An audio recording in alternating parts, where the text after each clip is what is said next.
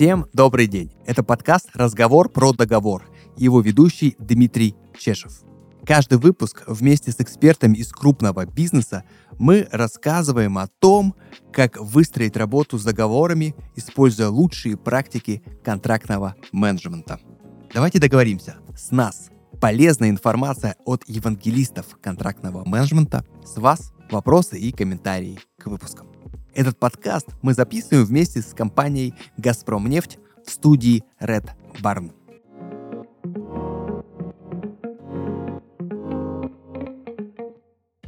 В предыдущем выпуске нашего подкаста мы говорили о важности делегирования.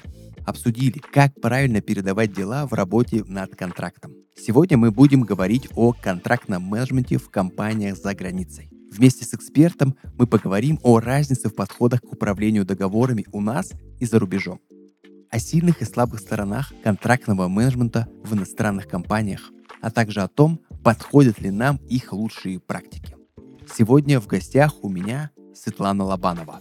Светлана – эксперт по контрактному менеджменту и основатель популярного телеграм-канала по этой теме Лобанова «Контрактный менеджмент». Светлана – автор множества статей по контрактному менеджменту и организатор митапов по обмену опытом для контрактных менеджеров из разных компаний и даже из разных стран. Ранее она работала в таких российских компаниях, как Трансмашхолдинг, Разгуляй Групп и Москва Трансгаз. А затем она переехала в Австралию, где была руководителем контрактного менеджмента в компании Nokia Networks – помогая управлять контрактами на стратегическом проекте внедрения 5G-связи по всей Австралии. Кроме этого, Светлана занимается бальными танцами, а еще она многодетная мама.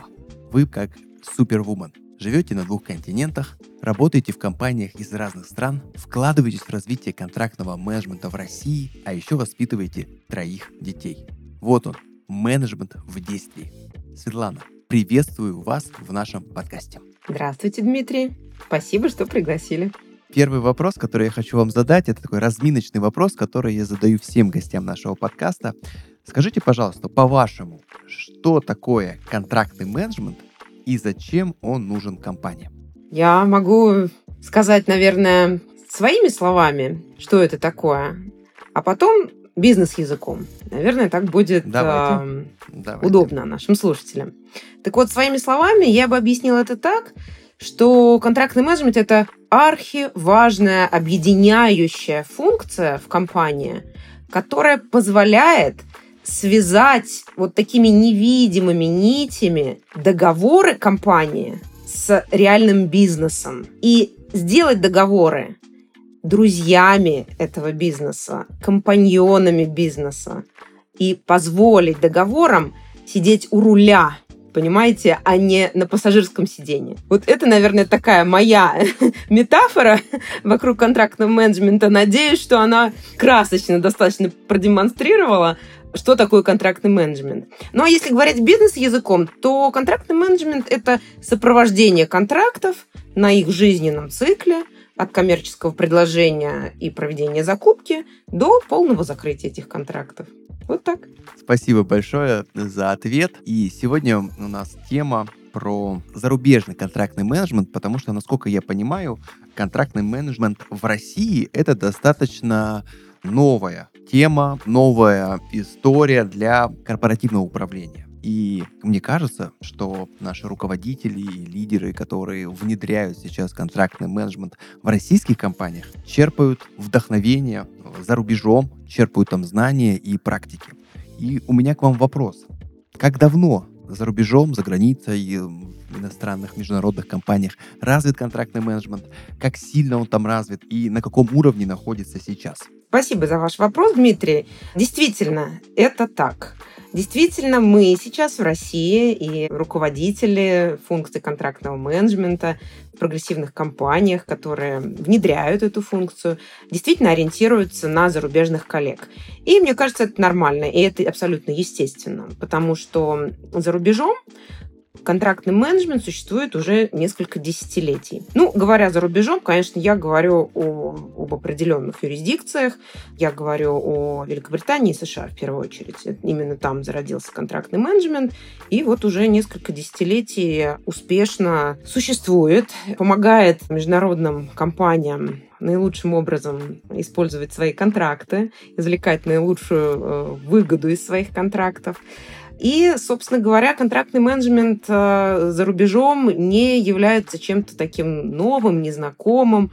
Он существует э, давно, наряду с другими известными всем нам бизнес-функциями, такими как закупки, финансы, продажи, юристы. Мы все знаем наших коллег, и, безусловно, эти функции ни у кого никогда не вызывают удивления. И даже, например, проектный менеджмент, да, относительно новая бизнес-функция, которая тоже зародилась не так давно в России, но уже сейчас ни у кого не вызывает вопрос, что такое проектный менеджмент.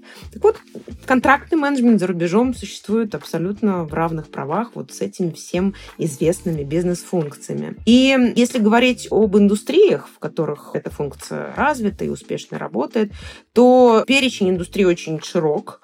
И функция очень успешно работает в нефтегазе, в авиастроении, в тяжелом машиностроении, а, в телекоме. Вот я конкретно работала в телеком-индустрии, собственно, и в строительстве тоже. И по телекому могу много реальных примеров приводить а, о контрактном менеджменте. А, в ряде компаний э, FMCG сектора, это розничная торговля, да, всем известные нам компании международные, там тоже контрактный менеджмент очень важен, популярен. Более того, консалтинговые компании очень активно развивают практики контрактного менеджмента. А, я, например, являюсь эм, большим поклонником а, статей, блога и всех новостей компании Deloitte Legal, где коллеги очень активно развивают контрактный менеджмент, сотрудничают с технологическими компаниями. Ну и не только Deloitte, и компании стратегического консалтинга, такие как Boston Consulting Group, тоже развивают контрактный менеджмент. KPMG, PwC, в общем, ну, мы все знаем всех этих консультантов. Это я говорю для того, чтобы продемонстрировать, что и консультанты, собственно, хорошо осведомлены об этой функции, понимают важность ее внедрения своим клиентам. Вот. То есть функция очень активно развита за рубежом и очень востребована бизнесом. Отлично. Хотелось бы немножко, знаете, вот о чем поговорить. Мы понимаем, что в западных компаниях юридические реалии, они отличаются от того, к чему мы привыкли в России. И мне кажется, что подходы к ведению бизнеса в корпоративной среде тоже отличаются. И наверняка есть различия и в управлении контрактами. Вы как человек, который и здесь, и там имеете представление о двух этих разных мирах, о двух э, системах. Скажите, а в чем, по вашему опыту, принципиальное отличие западных и российских подходов в работе с контрактами? Да, это очень хороший вопрос. Я с удовольствием на него отвечу. Как я уже сказала, э, контрактный менеджмент зародился в двух западных юрисдикциях, Великобритании и США. И здесь очень важно отметить, что обе эти юрисдикции относятся к юрисдикции английского права общего права. И если отвечать вот на ваш вопрос о разнице юридических реалий, то юридические реалии, очевидно, отличаются. Мы в России используем систему континентального права, и это абсолютно другой подход по сравнению с системой общего права, прецедентного права. Поэтому, говоря о контрактном менеджменте, нельзя оставить без внимания вот этот факт. И мои личные наблюдения показывают, что контрактный менеджмент как бизнес-функция, которая вот зародилась именно в юрисдикциях английского права, эта функция полностью пронизана основными принципами и концепциями английского права. Мне посчастливилось э, получить э, вторую юридическую степень уже в Австралии, как раз-таки в юрисдикции английского права. Я получила бакалавра какое-то время назад. И это был прекрасный опыт, именно погружение вот в реалии английского права.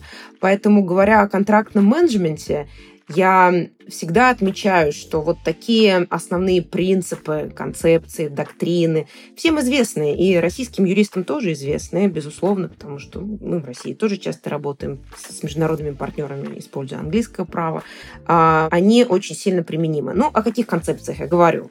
Ну, а, в первую очередь, наверное, это открытость коммуникация при ведении переговоров, при э, заключении контрактов, так называемая transparency, да, вот почему я э, использую все-таки английский термин, наверное, для того, чтобы именно привлечь внимание аудитории к конкретно этой концепции и именно этому принципу. И вот эта открытость ведения переговоров, она очень важна, открытость обмена информацией и так далее. И контрактный менеджмент действительно использует этот принцип. И роль контрактного менеджера как главного коммуникатора на проекте именно и заключается вот в передаче четкой, понятной информации и получении этой информации от других а, лиц. Кроме того, я бы отметила то, что английское право пронизана концепция, знаете, такого здравого смысла. Есть множество доктрин и концепций, которые известны коллегам-юристам из английского права, такие как reasonable person test, да, предположим, когда, собственно, оценка каким-то событиям дают с точки зрения обычного человека, который бы в таких обстоятельствах именно вот давал свои суждения с точки зрения рационального, здравого смысла. То есть не специалист, не юрист, а просто обычный человек. Абсолютно, абсолютно. И вот контрактный менеджмент в этом смысле, он действительно впитывает в себя и эту концепцию тоже, и, собственно, всей своей функцией и всей своей главной целью демонстрирует вот этот рациональный, а, здравый подход к ведению, сопровождению контракта. Что еще? Очень важной является концепция намерения сторон. Да? Все юристы, уверены, те, которые будут слушать наш подкаст, знакомы с э, этой концепцией намерений, intent, а, которой уделяется огромное значение в английском праве. И контрактный менеджмент, по сути, он на этом же и основан. То есть, по большому счету, контрактный менеджер от имени компании выражает истинное намерение и тем самым помогает избежать каких-то споров или решать какие-то спорные ситуации по мере их поступления. Ну, вот я надеюсь, что так вкратце у меня получилось как-то вот продемонстрировать, как все-таки юридический подход в юрисдикциях английского права и в России отличается, и каким образом а, именно английское право, английское контрактное право влияет на профессию контрактный менеджмент в целом. Светлана, ну вот вы говорите, отличается, но я вас, слушая вас, хочу сказать, что не во всем, наверное, отличается. Есть э, что-то общее и есть то, что мы можем применить здесь, в российских компаниях, в работе с российскими подрядчиками. И вот как раз об этом будет мой следующий вопрос.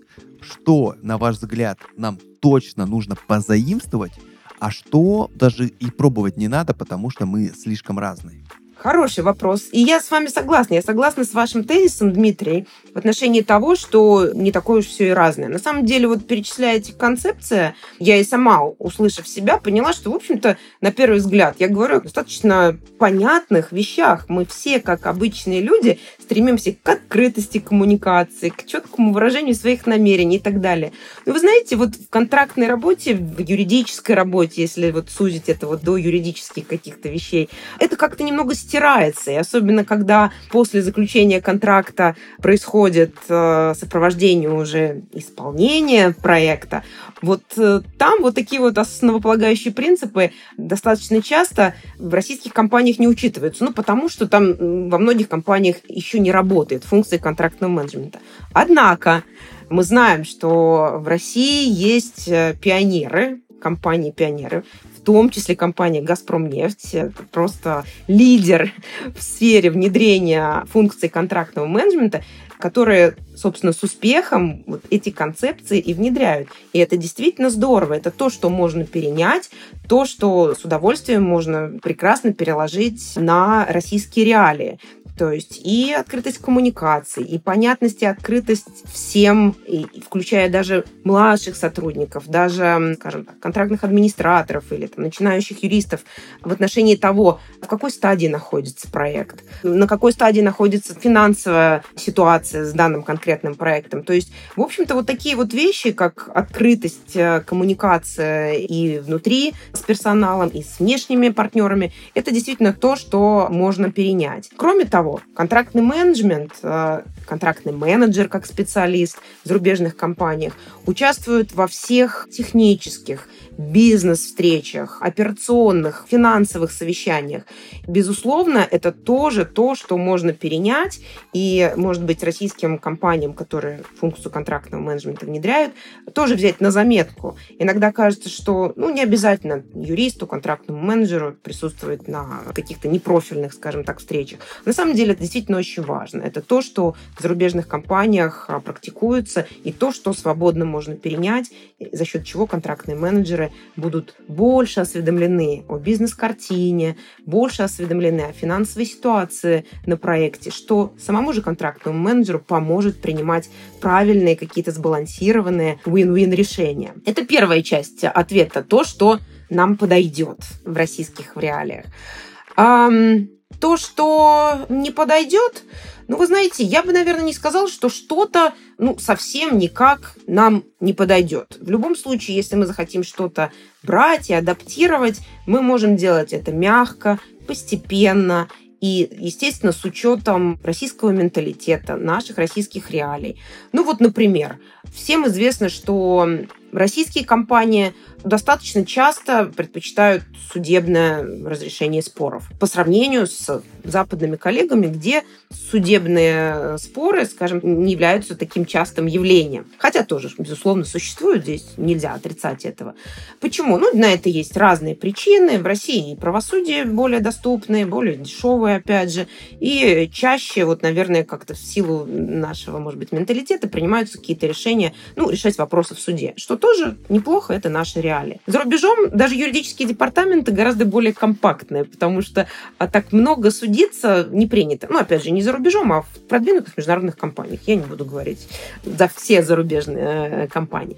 Это наши реалии. Но, опять же, контрактный менеджмент каким образом может мягко и поступательно и системно, может быть, повлиять на эту ситуацию. Контрактный менеджмент сама по себе, как функция, очень такая миротворческая, системная, сопровождающая функция, которая, в общем-то, позволяет, и основным предназначением которой является не доводить спорные контрактные вопросы до суда, а решать их по мере поступления, не накапливать этот снежный ком, чтобы в конце встретиться с какими-то проблемами. Поэтому это то, что э, мы можем позаимствовать, но, может быть, адаптация этих процессов произойдет не так быстро. Сейчас хотелось бы немножко поговорить о людях, о тех специалистах, которые работают в сфере контрактного менеджмента. И такой вопрос тоже в этом направлении. В зарубежных компаниях, вот те специалисты, которые приходят в эту сферу, откуда они приходят? С э, сферы юридической или, например, с закупок или с технических каких-то служб? Кто вот эти специалисты, которые работают в основном в контрактном менеджменте за границей? Хороший вопрос, и ответ на него э, не такой быстрый и простой, как, может быть, э, если бы мне задавали вопрос о юристах. А вот в контрактном менеджменте все гораздо шире. С одной стороны, это вызывает какие-то дополнительные вопросы всегда, вот моей аудитории, ну вот, а все-таки какое же там образование нужно? Ну и кто же должен работать в контрактном менеджменте? Знаете, по-разному. Все зависит от индустрии, от индивидуальных требований работодателя,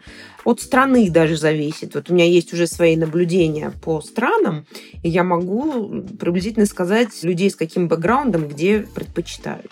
Ну, начнем с нашей Родины. Я много общаюсь с, с коллегами и сделала свой вывод, что в основном, в основном в российских компаниях все-таки предпочитают юристов. Но не везде. Вот я знаю, что в вашей компании, в компании «Газпромнефть» подход несколько иной. Ваши контрактные инженеры имеют совсем разный бэкграунд. И это совершенно замечательно. Это здорово. Значит, функция контрактного менеджмента обогащается именно знаниями инженерными, техническими. И это совершенно замечательно, это совершенно здорово. Это именно то, о чем думают многие международные компании, которые, объявляя конкурс на вакансию контрактного менеджера, могут в описании э, этой позиции указывать и технический бэкграунд, или бизнес-образование, или требования работы из определенной конкретной сферы, что тоже абсолютно закономерно. Если, предположим, ищется контрактный менеджер в авиастроительную корпорацию, безусловно, опыт из авиастроительной корпорации иной или схожего сектора был бы очень релевантен. Говоря о юридическом бэкграунде, хочу остановиться на специфике американских компаний и их предпочтений в выборе а, специалистов для функций контрактного менеджмента. В Америке чаще отдают предпочтение тоже юристам. Это тоже мое наблюдение. А, в европейских компаниях достаточно часто требуют бизнес-образования. Очень много коллег э, переходит органично в контрактный менеджмент из закупок. Это э, тоже очень а, логичный, такой последовательный путь, э, когда специалист, долго проработав в закупках, а потом очень а, хорошо себя чувствует в позиции контрактного менеджмента. Вот, как видите, очень широкий спектр образования, бэкграунда, который может быть полезен для профессии контрактного менеджмента. А как было у вас? Вы как пришли вообще в эту сферу? Я как понимаю, с контрактным менеджментом вы познакомились уже за границей. Не совсем. Я расскажу вам свою историю. Я как раз э, из юридической когорты и абсолютно юрист до мозга костей с э, несколькими юридическими образованиями. С российским юридическим образованием, с австралийским, как я уже сегодня упоминала. И, собственно, да, формально моя позиция контрактной менеджер. Я стала работать на этой позиции формально в Австралии, да. Но я бы сказала так, э, наверное, это лишь только потому, что 10 лет назад, когда я переехала в Австралию и начала работать в этой профессии, просто контрактный менеджмент в России не был так развит. Наверное, моя роль перед отъездом в Австралию, которую я занимала, вполне могла бы называться руководителем контрактного менеджмента. Я расскажу об этом подробнее. Я работала в крупной машиностроительной компании, компании тяжелого машиностроения, и возглавляла департамент договоров, руководитель департамента договоров. И, собственно говоря, вот уже сейчас, по истечении времени, с уверенностью могу сказать, что моя функция в той российской компании процентов на 80 совпадала с функцией, в общем-то, контрактного менеджмента. Да, в моем описании моей позиции, может быть, не было каких-то вот таких специфических вещей, присущих контрактному менеджменту, но какие-то вещи я делала абсолютно по своему собственному желанию. Вот эта коммуникативная функция, желание довести какие-то вопросы до конца, не просто давать консультации, а довести до конца, общаться с бухгалтерией, с финансами, с техническими специалистами, что мне всегда доставляло, доставляет огромное удовольствие именно вот с профессионалами в индустрии. И, собственно говоря, именно это мне и помогло адаптировать вот весь российский опыт под профессию контрактный менеджмент э, уже в Австралии. Это было действительно органично, это было легко. Я просто изучив австралийский рынок труда и изучив сотни вакансий в сфере контрактного менеджмента, адаптировала весь свой российский опыт и описала его именно теми словами, которыми описывает контрактный менеджмент западный работодатель.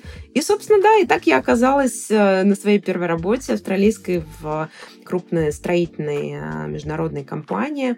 Это была американская компания с офисом э, в Австралии. Компания занималась и занимается очень успешно по сей день строительством высокотехнологических складских помещений. Потом был телеком, Nokia. Вот такая история. Получается, что вы еще в России стали контрактным менеджером до того, как это стало мейнстримом. Получается так. Просто ваша позиция называлась немножко по-другому, а сейчас она бы называлась контрактный менеджер. Вполне допускаю. Это очень здорово. Э, хотелось бы немножко вернуться к разговору про западные и про российские компании. Вы говорили об этом очень много, и я вижу, что у вас есть много что сказать по этому поводу. И многие наши слушатели наверняка думают, что коль на Западе давно развит контрактный менеджмент, у них так все ушло вперед, и сильно отличается и корпоративная культура, и менеджмент в целом отличается. И здесь мне хотелось бы спросить, а приходилось ли вам сталкиваться с какими-то ситуациями, которые откровенно, может быть, скажем так, разочаровывали вас э, в компаниях иностранных, и вы думали, а у нас все по-другому. Вот были ли такие случаи? Я расскажу вам откровенно свои наблюдения. К счастью, у меня есть опыт и в российских компаниях, и в зарубежных компаниях. Это всегда здорово. Иметь возможность действительно сравнить.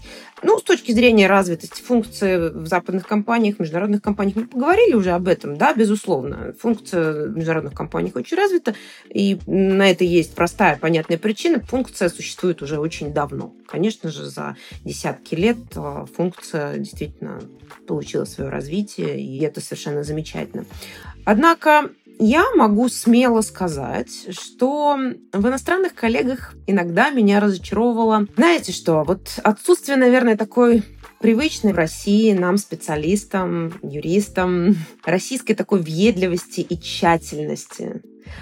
Да, я отмечала это. Конечно же, я, я не буду говорить обо всех, но иногда мне этого не хватало. Кроме этого, западным коллегам не всегда хватает вот нашей привычной русской скорости выполнения задач без потери качества. Знаете, да, вот я не знаю, можно ли назвать это плюсом или минусом. А, очень часто мы в российских компаниях работаем быстро, активно, но при этом и качественно. Знаете, вот первый а, момент, о котором я упомянула, наша въедливость и тщательность не теряется, когда мы помещены в такие условия быстрого реагирования и быстрого выполнения задач. Это совершенно здорово, это совершенно уникальное качество российских специалистов и российских контрактных менеджеров в том числе. Это то, что очень ценят западные компании в том числе и тоже видят эту разницу, поверьте мне. С точки зрения менталитета, ну, что вам сказать, мне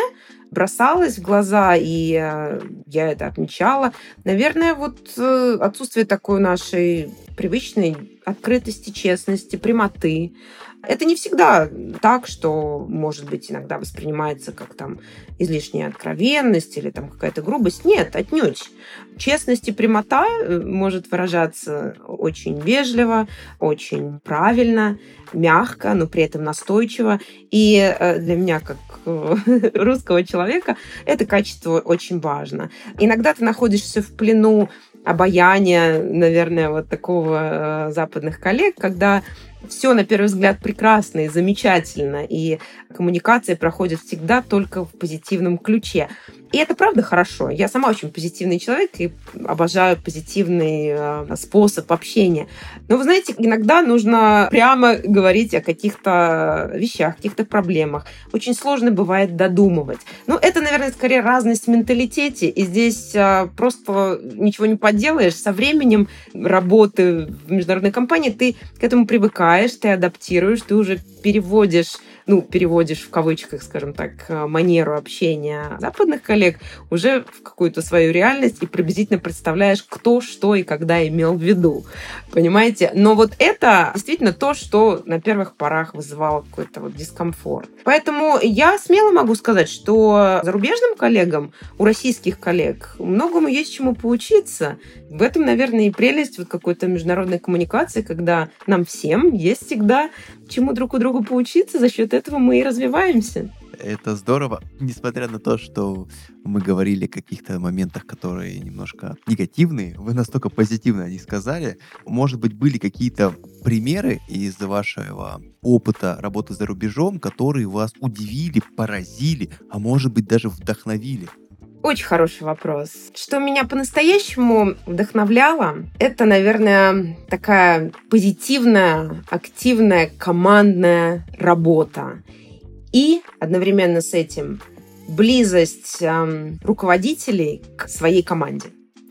Это то, что вдохновляло, немножко поражало на контрасте вот э, с российскими реалиями, что руководитель очень высокого уровня, и команда — это вообще всегда одно целое. Руководитель находится со всеми в общем пространстве, в рабочем, а у него нет там какого-то закрепленного за ним элитного места, а он точно так же с ноутбуком находит свободное место на столах и сидит рядом со своими подчиненными. Он шутит, он открыт, он доброжелателен, и он э, знает хобби твоих детей. И это классно. Вот это правда классно, это то, что вдохновляет. Опять же, мы не знаем, что у кого в голове, мы не знаем, кто что на самом деле чувствует и думает, и как он себя позиционирует. И, скорее всего, конечно же, для людей на высокой позиции это здорово ощущать свое местоположение в корпоративной иерархии. Но то, как команда работала вместе и насколько руководители были вместе со своей командой, это было здорово. Это то, что меня вдохновляло. Вот на нашем проекте в Nokia Networks, где мы строили большую сеть 5G э, всей Австралии, вышки, там было около трех тысяч вышек по всей стране. Это был массивный, огромный проект, который длился там 5-6 лет. Я вспоминаю вот эти времена с большой теплотой, потому что мы все работали вместе. Это была интернациональная команда, люди с разных уголков планеты, и австралийцы, и русские, и индусы, и пакистанцы, и люди из разных профессий, инженеры, и технические специалисты, и финансы. Мы вместе допоздна работали, после работы мы шли в паб, и все были вместе. Вы знаете, вот такие вещи, они вдохновляют. То, наверное, что хочется оставить в памяти, и то, что хочется вот как-то перекладывать и на российские реалии, вот эту теплоту и командную работу. Пожалуй, вот это вот самое такое яркое, наверное, впечатление. У меня возник такой вот уточняющий вопрос э, в тему нашего разговора. Это, конечно, очень вдохновляюще и очень позитивно, но как вот эти вот отношения более неформальные – помогали в работе с контрактами, с выполнением обязательств, потому что нам интересно, насколько этот подход помогает в профессиональном плане. Сто процентов. Очень хороший вопрос. Да, я, может быть, увлеклась немного, рассказывая вот эту атмосферу ведения проекта. Но, вы знаете, напрямую помогает. Почему? Потому что функция контрактного менеджмента сама по себе, как мы уже вот неоднократно даже сегодня говорили во время нашей с вами беседы, очень коммуникативная функция. Контрактный менеджер – это связующее звено между внутренними членами команды. Члены команды знают, к кому обратиться по контрактным вопросам. Члены команды знают все контрактные процедуры. Контрактный менеджер управляет этими процессами. То есть в силу своей профессии контрактный менеджер – должен, обязан иметь хорошие, здоровые рабочие отношения со всеми членами команды внутри проекта, для того, чтобы собирать информацию, давать ее, консолидировать ее. И, безусловно, такие же рабочие, добрые отношения с своими внешними партнерами, будь то заказчик, будь то поставщики и исполнители, предположим. И, безусловно, вот такая командная работа, такие доверительные и, ну, насколько это возможно, рабочие, теплые отношения очень способствуют тому, что контрактный менеджмент а, осуществляется органично, легко, в такой совершенно здоровой и приятной атмосфере. А это очень помогает. Действительно, если говорим о том, что главная функция контрактного менеджера — это коммуникация. Вот в такой форме коммуникация как раз очень хорошо развивается и укрепляется. Мне хотелось бы, знаете, поговорить немножко о профессиональном росте контрактных менеджеров. Ваш пример, пример того, что вы работали и в российской компании, и в зарубежной. Скажите, пожалуйста, вот наши слушатели, которые думают развиваться в этой сфере, какую компанию им выбрать для этого? Вот если они хотят развиваться профессионально в контрактном менеджменте, лучше пойти работать в западную компанию – где все так классно и развито, или, может быть, пойти работать в российскую компанию и расти вместе с ними? Как вам кажется, какой путь лучше выбрать? Очень хороший вопрос. Вы знаете, с учетом того, что в России сейчас контрактный менеджмент набирает такие обороты, и такие крупные, очень привлекательные работодатели, как компания «Газпромнефть», другие компании крупные, которые тоже являются одними из лидеров внедрения функций контрактного менеджмента, безусловно, являются очень привлекательными работодателями. И для людей, которые хотят развиваться в этой профессии, попасть э, в крупную российскую компанию, которая функцию активно развивает и э, использует, и э, инвестирует в развитие своих кадров, это большая удача, это совершенно здорово. И мне кажется, сейчас, в текущих условиях, когда, ну, к сожалению, международные компании многие покинули Россию, именно крупные российские компании – это вот та самая хорошая возможность э, и стартовать карьеру в контрактном менеджменте, и развиваться внутри компании. Э, совершенно замечательно. Ну, если говорить о каком-то идеальном старте для специалистов в контрактном менеджменте, да, пожалуй, зарубежная компания, международная компания – была бы тоже очень хорошим решением. Но сейчас это не так просто, как я уже сказала. Но с учетом того, что контрактный менеджмент в международных компаниях хорошо развит, конечно, для специалиста, который хочет развиваться и получить опыт, а потом, может быть, приехать в Россию и дальше передавать эти знания и уже развивать российской компании, что совершенно здорово. Поэтому разные пути возможны, абсолютно разные. Знаете, это вот так же, как а, меня всегда спрашивают, можно ли выучить английский язык, не пожив за рубежом и вот не погрузившись а, в среду?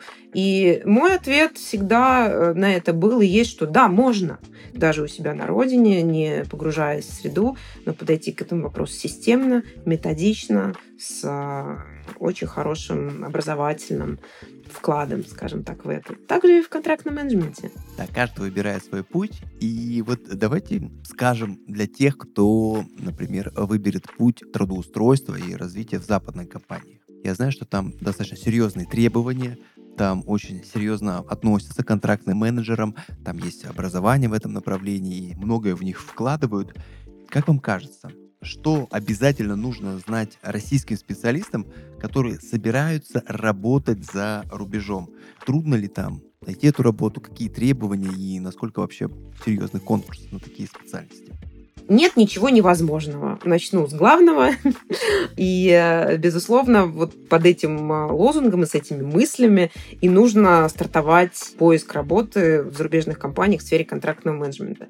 Из хороших новостей для контрактного менеджмента формально не нужна, скажем, юридическая лицензия мы знаем, что адаптировать иногда там, юридический опыт за рубежом очень непростая задача. Нужно сдавать там бар-экзамен в Америке, предположим, в Австралии своя процедура. Ну, это так и происходит. Также там доктора, условно, испытывают большие проблемы с тем, чтобы адаптировать свой опыт, и это занимает многих десятилетия. Вот. С контрактным менеджментом все не так ужасно, поэтому, еще раз повторюсь, хорошая новость, что, собственно, каждый желающий, который имеет неплохой, релевантный опыт российский, абсолютно спокойно может себя пробовать а, в этой сфере за рубежом. Что нужно сделать? Нужно очень внимательно, тщательно изучить рынок труда и проработать десятки, если не сотни вакансий, описаний вакансий. Не просто прочитать, а читая, адаптировать каждое требование к кандидату в этой вакансии под свой опыт и наоборот свой опыт перекладывать на вот описание этой вакансии. Это, на первый взгляд, большой труд, но, вы знаете, навык определенный приходит. И если коллеги, которые задались этой целью, проделают такое упражнение и не поленятся для каждой вакансии фактически адаптировать свое резюме так, чтобы оно идеально подходила под эту вакансию. Я не говорю о каких-то там ложных фактах. Нет. Если специалист работал в закупках, если специалист работал с контрактами как юрист, то все это очень адаптируемо под описание вакансий для контрактного менеджмента. Поэтому, знаете, все возможно, если сильно захотеть. Конкурс бывает, да, бывают очень высокие, бывают очень длительные интервью. Далеко не каждое интервью там может завершиться какими-то предложениями о работе. Нужно настроиться на такой достаточно долгий марафон, но при этом четко видеть цель и методично следовать вот рекомендациям, которыми я поделилась. И я думаю, что все возможно, и найти свою первую работу за рубежом под силу каждому желающему. Светлана, спасибо большое за эти рекомендации. Я вижу, насколько вы горите темой и готовы делиться знаниями. Очень мы вам за это благодарны. И как раз про знания у меня хотелось уточняющий такой вопрос задать.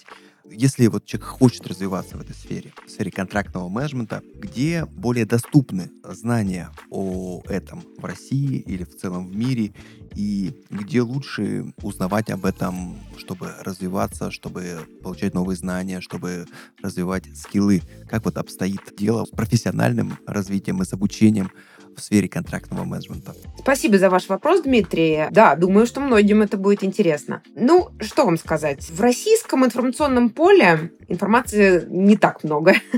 Откровенно могу вам сказать. Информация циркулирует вот между энтузиастами, которые все друг друг друга знают, мы друг друга знаем. Вот то, что мы делаем сейчас, записываем этот подкаст, это как раз-таки тот самый эм, способ делиться информацией о контрактном менеджменте.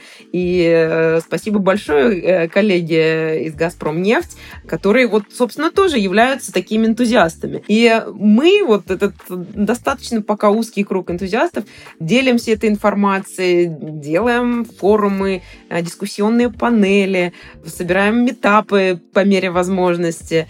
Я, в частности, веду свой телеграм-канал, может быть, как вы знаете.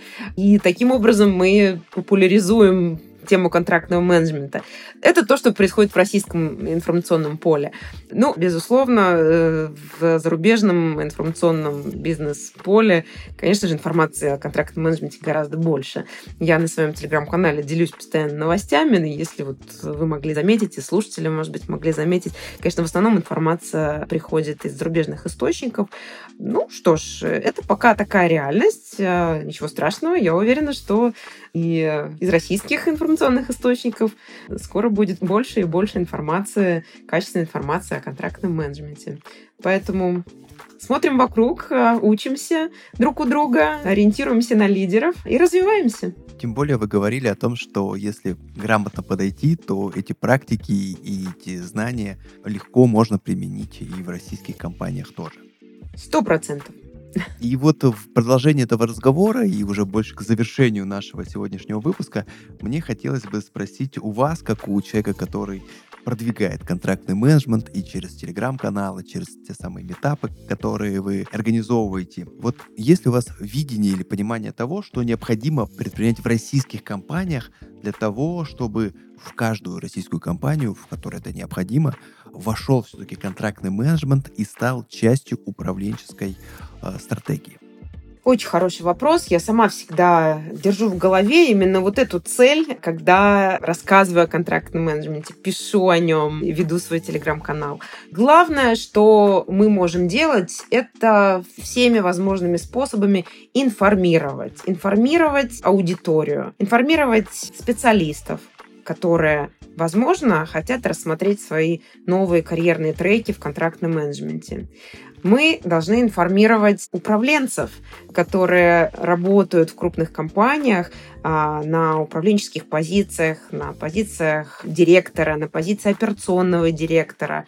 И именно до них доносить ценность контрактного менеджмента. Ну, конечно же, для лидеров юридических функций. Но мне кажется, лидеры юридической функции сейчас очень хорошо осведомлены об этой функции. Как-то вот за юристов я спокойна, знаете, мы очень хорошо информируем, и э, многие компании именно внедряют контрактный менеджмент с подачи лидеров юридических функций, что совершенно здорово.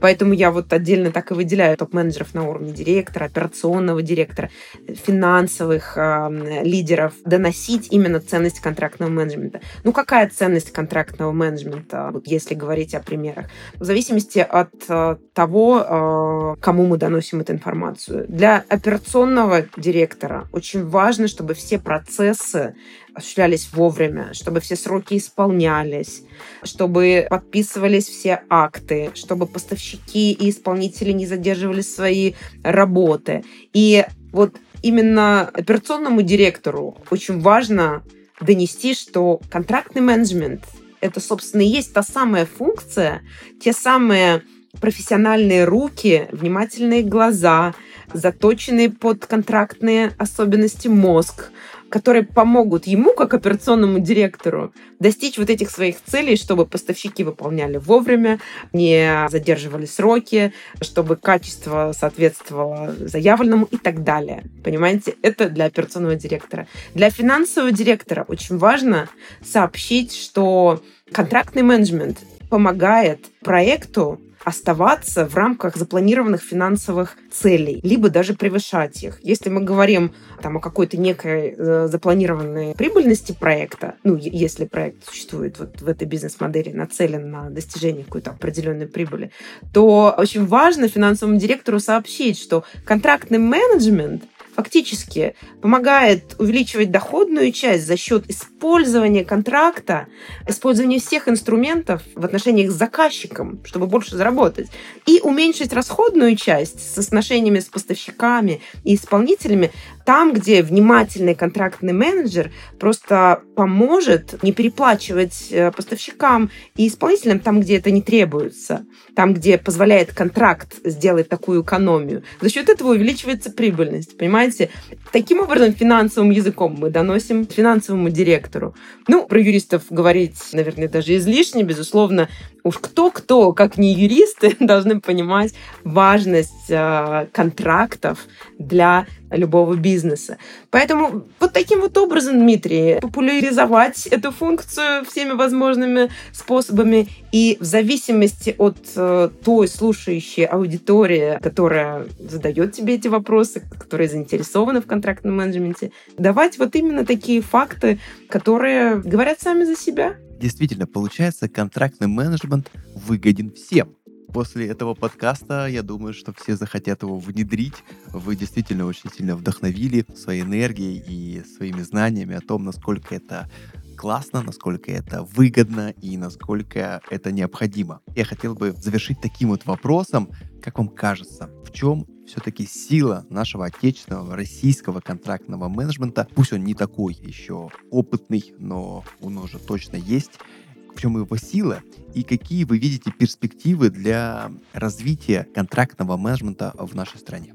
Очень хороший вопрос. Сила контрактного менеджмента, безусловно, в людях, в очень крутых специалистах, в очень глубоких людях по своему менталитету. Знаете, одно дело профессиональная сторона, другое дело именно тот самый менталитет – те самые понятия, ну, может быть, банальные какие-то вещи скажу, о дружбе, чести, достоинстве, те, которые мы впитали с книгами, на которых мы учились. И я уверена, что вот именно в этом и сила контрактного менеджмента, и сила людей, которые контрактный менеджмент осуществляют. Профессиональная сторона, она добирается. И какие-то навыки, какие-то лучшие международные практики это замечательно. Это то, чему мы учимся. Это то, что всегда можно добрать, нарастить. И так и будет происходить. Но личные качества специалистов и ценность людей это то, в чем сила контрактного менеджмента э, в России. Я в этом уверена на 100%.